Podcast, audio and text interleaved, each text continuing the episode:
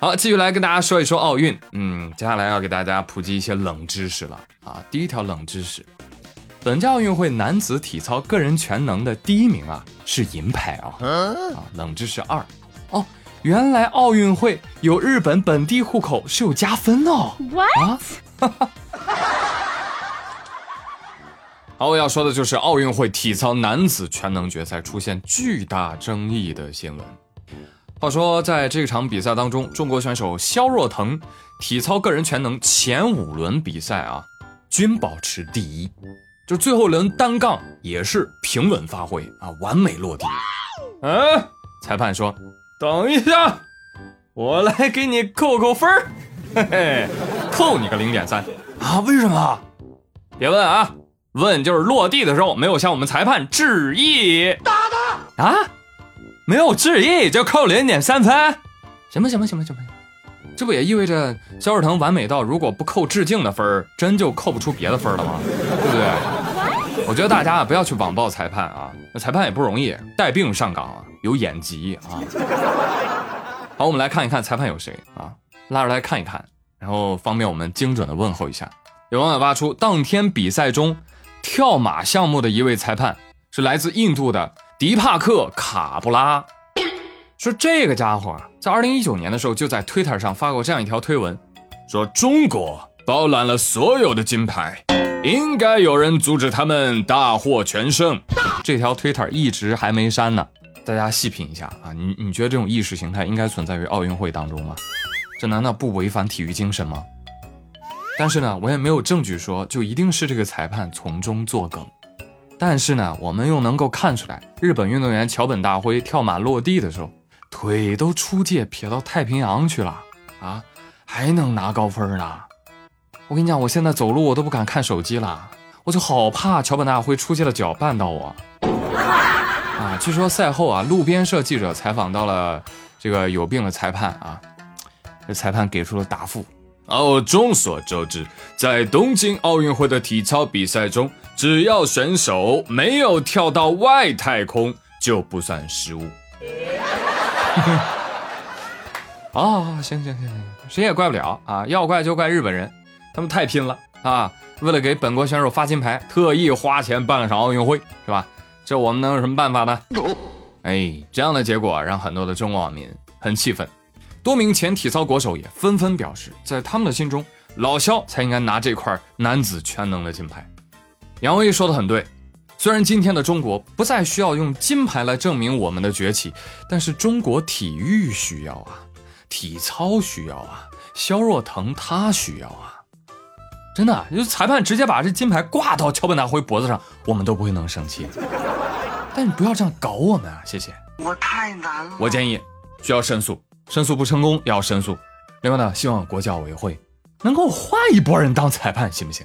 为什么不找蜻蜓队长来当裁判呢？第一，绝对不意气用事；第二，绝不漏抓任何一件坏事；第三，绝对裁判公正漂亮。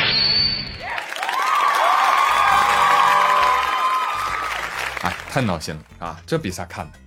说实话，我们还是喜欢看稳稳的幸福啊。就比如说，是吧？羽毛球混双锁定金牌，乒乓球女单锁定金牌，乒乓球男单锁定金牌，是吧？早在决赛之前，中国已经提前锁定了三块金牌，三块银牌。哇哦，非常的遗憾，中国队错失了三枚铜牌。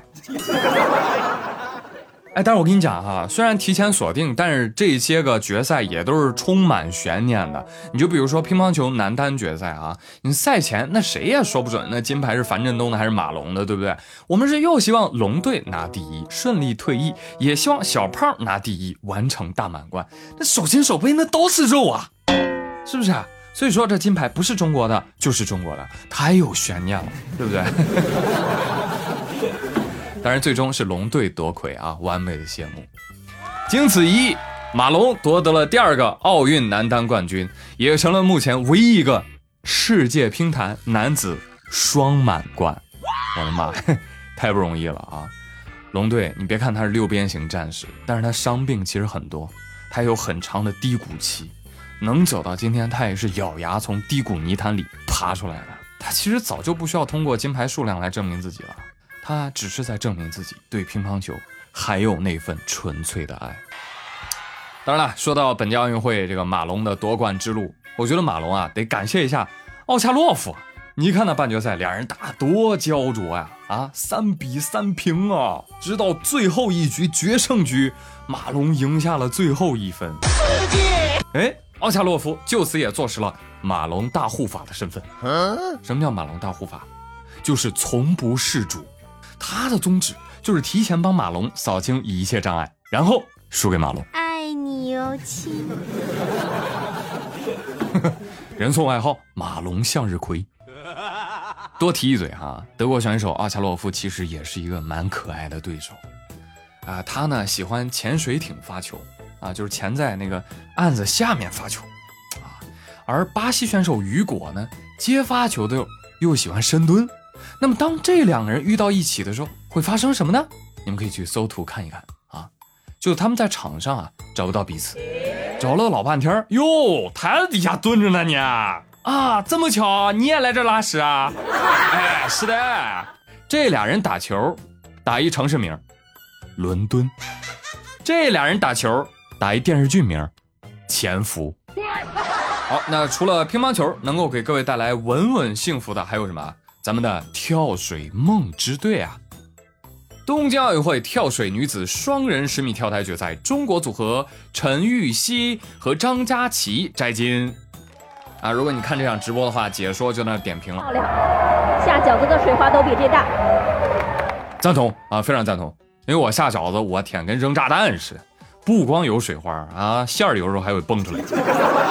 反正这场比赛我看了之后，我我就联想到了前几天施廷懋、王涵的那个双人三米板，也是啊，你就看这两个搭档，他们跳水啊，你不能说是一模一样啊，你只能说是复制粘贴。我一直以为啊。我的眼是不是散光了？我的妈，怎么都重影了呢？哎呦我天！最后跳完，我天哪！你看看比分，动辄超第二名几十分，断层第一，给大爷跪了。就我们平时可能一直就看中国队跳水哈，就觉得跳水本就应该如此，但直到我见识了菲律宾的扑街跳水队，哇，这么一跳，整个太平洋都要海啸。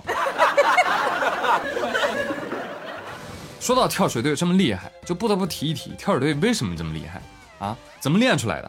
我跟你讲，教练踹出来的。陈艾森是奥运历史上第一位在男子跳台同时收获单人和双人金牌的运动员。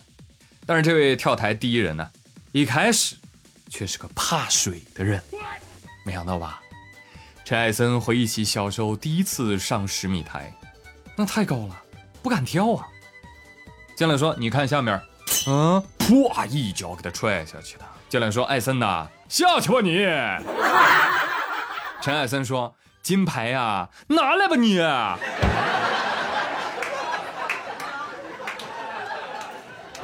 想当年，我也是被我爸从网吧里踹出来的。打他！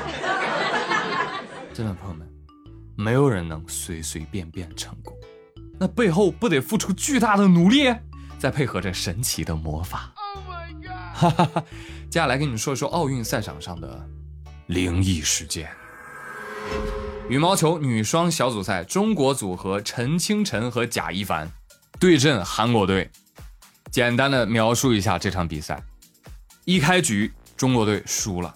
这个时候，对面的韩国人啊，发球也喊，接球也喊，我们接球他还喊，球没落地他就已经喊，哎呦我的妈，这烦死了，这叽叽喳喳跟麻雀似的。我们当时是士气就一直不太高啊，感觉还在慢热，还在慢慢的进入状态。所以这个时候，我方队员陈清晨就喊出了第一声：“我操！”清晰且明亮啊。当然，我们可怜的韩国友人并不理解这句话的意思，而且他也不知道从这句话开始，陈清晨他杀疯了，苏醒了，猎杀时刻。之后每得一分，你就能听到陈清晨高昂嘹亮的“我操，厉害！”关键是这对凡尘组合真的抗韩成功啊，最后成功逆转啊！